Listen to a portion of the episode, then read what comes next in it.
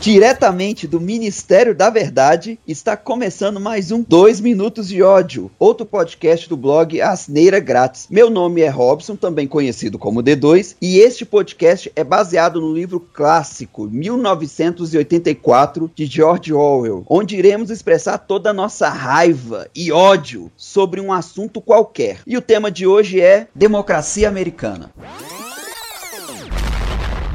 Apesar dos Estados Unidos ter essa ideia democrática, lá só existem dois partidos dominantes e mesmo assim tem pautas em comum entre eles. Então, normalmente você vai votar ou democrata ou republicano, normalmente você está votando exatamente nas mesmas pautas. Essa ideia de código eleitoral é uma das coisas mais bizarras que existem no mundo, porque além de ter a maior parcela encarcerada do planeta, onde a maioria são negros e latinos, você tem uma quantidade representativa pífia nesses colégios. Então, assim, você quer saber quem é que representa esses colégios eleitorais, em sua maioria, olha para a cor da sua, da sua parede branca. Os caras simplesmente não aceitam voto eletrônico, mesmo que comprovado um dos mais seguros do mundo. Por quê? Onde já se viu você vai falar que o voto impresso em papel é melhor do que o voto eletrônico mais seguro? A democracia americana, como se não bastasse esses outros problemas, ela já é falha por natureza porque ela foi projetada para manter privilégios. Na época que ela foi criada, ela foi criada por escravocratas. Eu estou falando de gente que mantinha ou investia em empresas que vendiam escravos. Desde a Guerra Civil dos Estados Unidos, pouco se mudou. Os caras apoiaram diversos golpes ao redor do globo, em várias épocas diferentes, conforme os interesses que eles possuem. Muitas vezes a gente faz piada que o país tem petróleo, então a gente vai levar a democracia americana para o lugar. Gente, não queira experimentar a democracia americana no seu país. E como se não bastasse, quem de fato definiu os Estados Unidos como polícia democrática do mundo? Quem de fato definiu que eles têm autoridade de decidir os rumos democráticos de outros países? Alguém precisa mostrar para os americanos onde que fica as bordas dele que aparentemente eles não sabem.